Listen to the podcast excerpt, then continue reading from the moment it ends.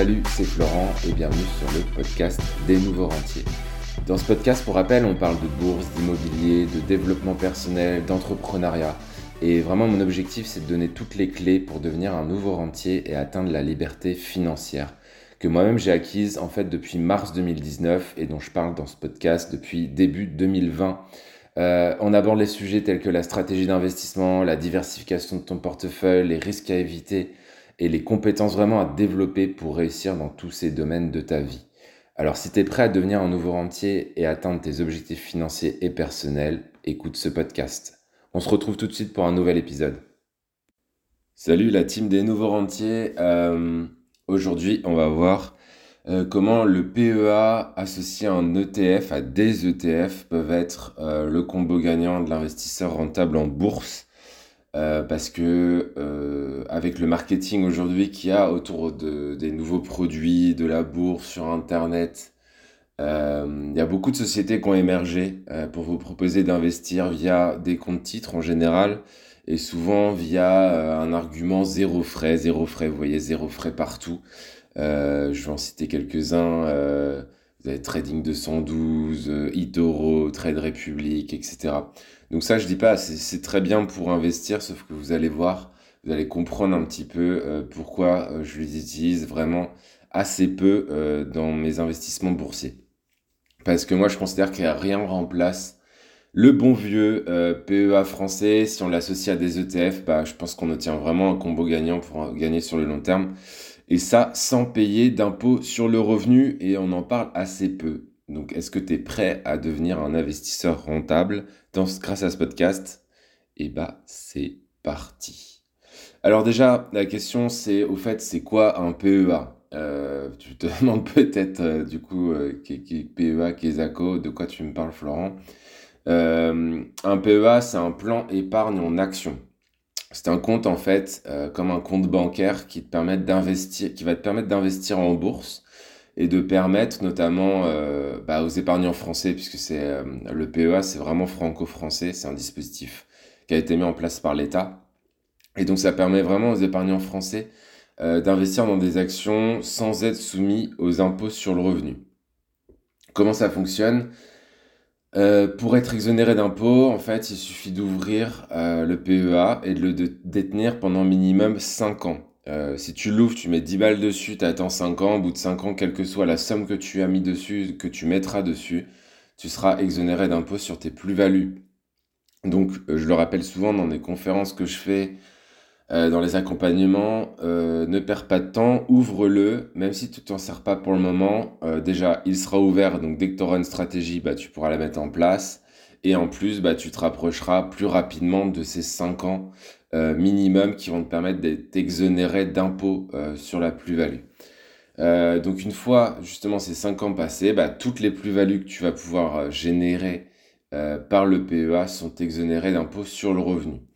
Euh, je reviendrai sur la partie fiscalité et le fonctionnement du PEA, mais retiens que c'est pas parce que tu achètes et que tu vends dans un PEA que tu vas être tout de suite imposé.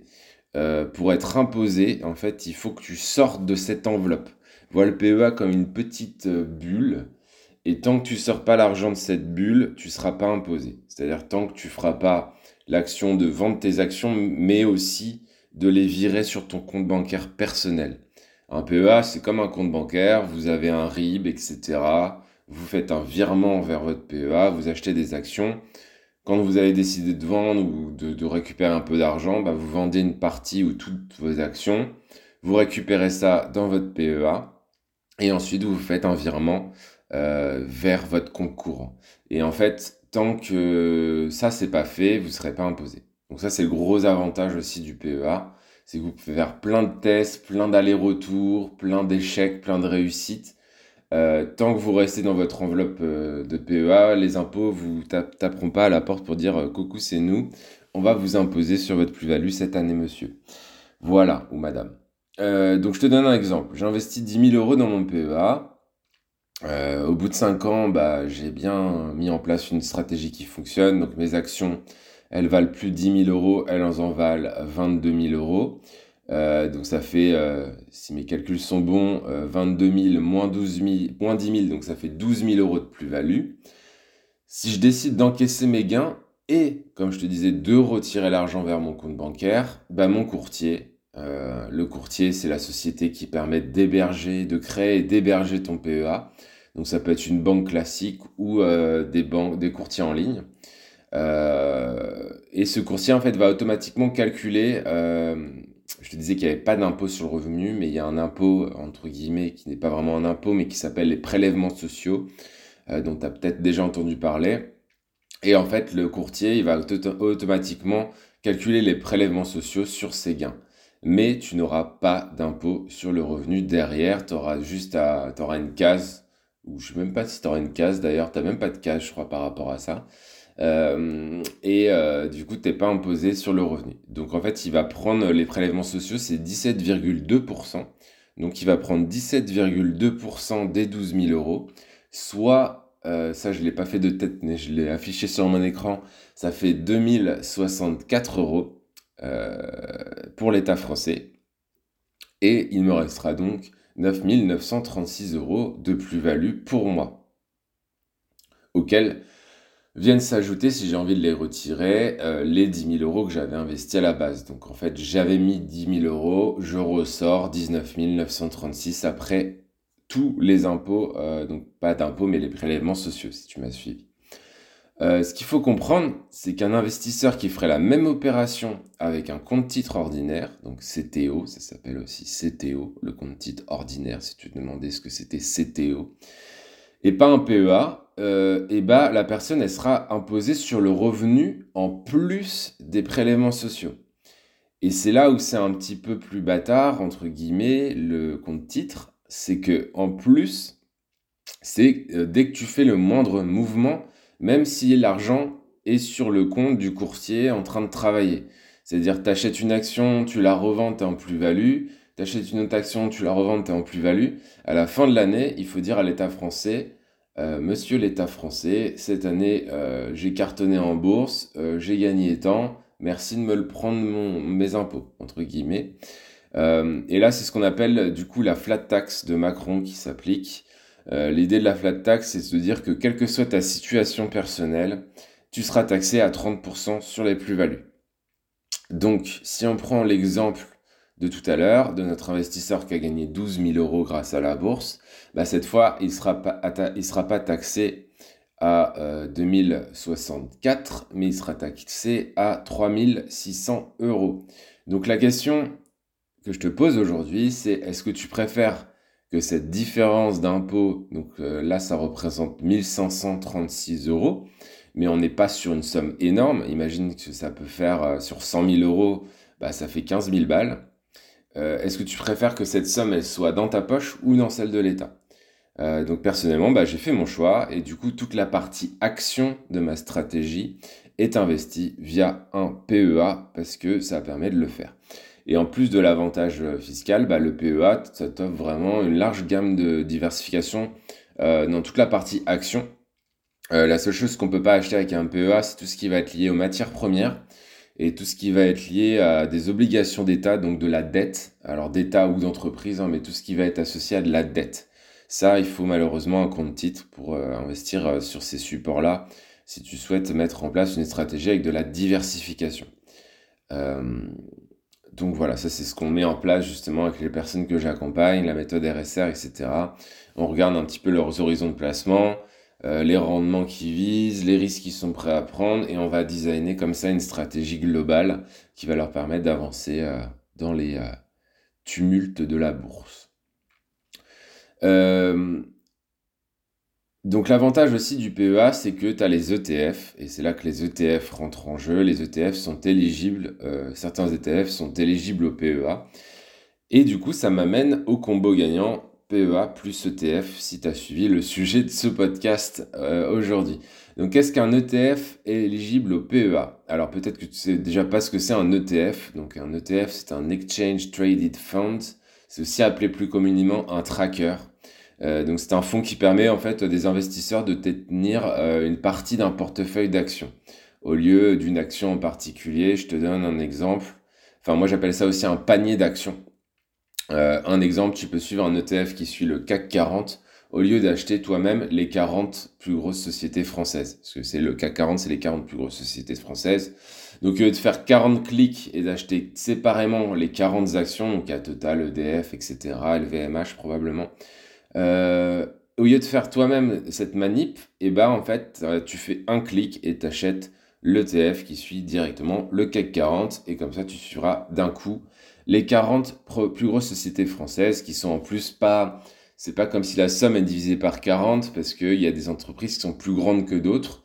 Donc il y a ce qu'on appelle une pondération. Peut-être que EDF va peser 5% euh, dans la 10 et Total 8%. Euh, tu vois, là je dis n'importe quoi parce que j'en ai aucune idée.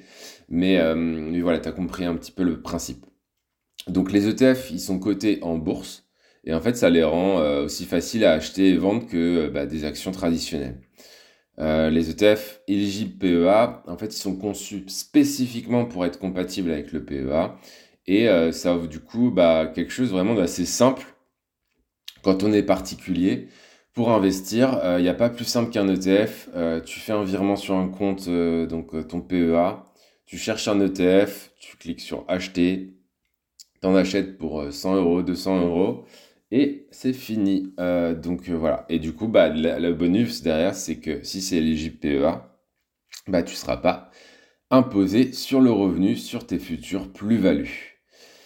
Alors pourquoi investir dans un ETF éligible PEA euh, Les ETF, comme je t'ai dit, c'est un, panier, ça regroupe énormément de titres différents et du coup ça te permet de, t'exposer vraiment sur un, un grand nombre, que ce soit des secteurs, ou des marchés euh, différents. Donc en fait, tu peux acheter euh, la France, les États-Unis, euh, le monde entier, l'Asie si tu as envie. des secteurs prédestinés comme, je sais pas, tout ce qui est santé, tout ce qui est lié à l'eau. voilà, tu as, vraiment comme ça des, des, paniers ou des secteurs. Et, et en plus de ça, donc tu bah, as, as les bénéfices des avantages fiscaux pour les investisseurs à long terme. Euh, dans, tout ce qui est action européenne. Euh, donc ça permet vraiment d'être très large euh, et d'investir vraiment de manière très diversifiée, pardon, de manière immédiate, puisque en un clic, comme je te disais tout à l'heure, tu achètes sur plein plein de choses différentes. donc les ETF, ça permet, comme je te disais, aux investisseurs de diversifier leur portefeuille sans avoir à acheter des actions individuelles dans différentes entreprises. Donc ça, ça il y a l'aspect pratique et facile, ça permet aussi en tant qu'investisseur débutant de, de, réduire énormément le risque euh, d'impact, euh, par exemple, d'une faillite d'entreprise. Si tu es un peu débutant, euh, tu suis un conseil, je ne sais d'où, et en fait tu fais all-in sur une société et la société fait faillite, bah, tu perds tout ton argent. Alors que si tu achètes un ETF qui suit 40 les 40 plus grosses sociétés françaises, pour que tu perdes tout ton argent, il faudrait que, tiens-toi bien, il faudrait que les 40 plus grosses sociétés françaises fassent faillite en même temps. Pour ça, que ça arrive, euh, c'est quand même compliqué, je pense. Euh, il y a très très peu de chances que ça arrive. Euh, donc voilà. De plus, bah, en fait, ça c'est géré de manière assez automatique par des professionnels. Euh, je pense que c'est vraiment, euh, quand t'as pas le temps, t'as pas les connaissances de gérer un portefeuille de manière active, c'est vraiment hyper intéressant. Les frais annuels sont très très peu élevés, entre 0,10, 0,30%, grand maximum. Et ça fait vraiment une option euh, pour les investisseurs qui est hyper intéressante. Donc voilà, en résumé, les ETF et les JPEA, ça peut permettre une une grande diversification, une gestion euh, qui est vraiment professionnelle. Les gros émetteurs de d'ETF en France, c'est Amundi. Avant, il y avait l'Ixor, mais Amundi a racheté l'Ixor. Donc, tu peux taper Amundi ETF. Euh, e Amundi, c'est A-M-U-N-D-I. Amundi ETF. Et tu verras toute la gamme d'ETF qu'ils ont. C'est vraiment hyper intéressant. Euh, il y a des frais de gestion qui sont assez peu élevés, des avantages fiscaux, comme je te disais, tu payes pas les impôts, l'impôt sur le revenu. Et du coup, si tu souhaites devenir rentable à long terme, tout en diversifiant euh, et en bénéficiant d'avantages fiscaux, bah en fait c'est le seul moyen de le faire. Tu prends des ETF qui sont éligibles PEA. Ça n'empêche pas que derrière, il faut insérer ça dans une stratégie long terme globale. Euh, et du coup, bah, j'ai divers programmes qui peuvent t'aider par rapport à ça. J'ai ma formation débutante qui va t'aider à prendre en place, en mettre en place, euh, de choisir et de mettre en place parmi 11 stratégies euh, que je te propose. Donc cette formation débutant, en fait, tu as tout le vocabulaire qui est lié à la bourse. Qu'est-ce que c'est une action? Qu'est-ce que c'est un drawdown Qu'est-ce que c'est un rendement annualisé? Qu'est-ce que c'est une obligation? Qu'est-ce que c'est, euh, voilà, tout le vocabulaire qui est lié à la bourse. Chez qui ouvrir les comptes Parce que je t'ai parlé d'ouvrir des comptes de PEA, mais tu te demandes peut-être chez qui. Euh, donc dans la formation, il y a, y a tout ça. Euh, ça va te permettre aussi de découvrir 11 premières stratégies long terme qui sont basées uniquement sur des ETF et euh, que j'ai rendues pour la plupart compatibles avec des PEA. Donc tu peux immédiatement du coup appliquer ce que tu viens d'apprendre dans ce podcast aujourd'hui. C'est une formation qui est payante, euh, je te préviens. Et du coup, tu mets le lien dans la description du podcast si tu as envie d'en savoir plus sur cette formation euh, spéciale débutant. Euh, donc c'est payant, je te disais, mais j'ai une question aussi pour toi par rapport à cet aspect payant. Pourquoi je ne le fais pas gratuitement? J'ai une question pour toi, c'est comment tu veux devenir riche si tu n'investis pas déjà sur toi-même pour augmenter tes connaissances et tes compétences dans les domaines qui sont importants pour toi? Euh, je te dis ça parce que même à mon niveau, ce mois-ci, moi, je viens de faire un des plus gros investissements de ma vie dans une formation. Euh, et c'était pas pour moi en plus. Et ça coûte, ça m'a coûté 8400 euros en une seule formation. Euh, ma conjointe était choquée. et moi, j'étais un peu en PLS euh, au moment de payer. Le soir, je me suis dit, mais pourquoi tu fais ça? Et aujourd'hui, pourquoi est-ce que je regrette mon choix? Ben non, parce qu'en fait, moi, je vois ça comme un investissement sur moi-même qui va impacter moi-même, mes proches, mon mindset et potentiellement toi, si tu décides de me rejoindre dans cette aventure, car tu profiteras de mon nouveau mindset qui va être lié à cette nouvelle formation. Euh, donc voilà, si tu souhaites euh, rejoindre le, programme spécial débutant, bah, tu as le lien dans la description de ce podcast. Euh, si tu souhaites plutôt en discuter avec moi avant, euh, bah, tu peux aussi prendre un appel de découverte. Ça nous permet d'échanger ensemble, de discuter, euh, de voir un petit peu où tu en es et d'être sûr de faire les bons choix pour ton futur. Donc tu auras les deux liens dans la description de ce podcast. soit le lien pour la formation spéciale débutant, soit le lien pour prendre rendez-vous avec moi. Voilà, écoute, je te souhaite une belle journée. J'espère que tu en, as, as appris beaucoup sur le, tout ce qui est ETF et tout ce qui est PEA. Et moi, je te dis à la semaine prochaine pour un nouveau podcast. Ciao, ciao, ciao, ciao.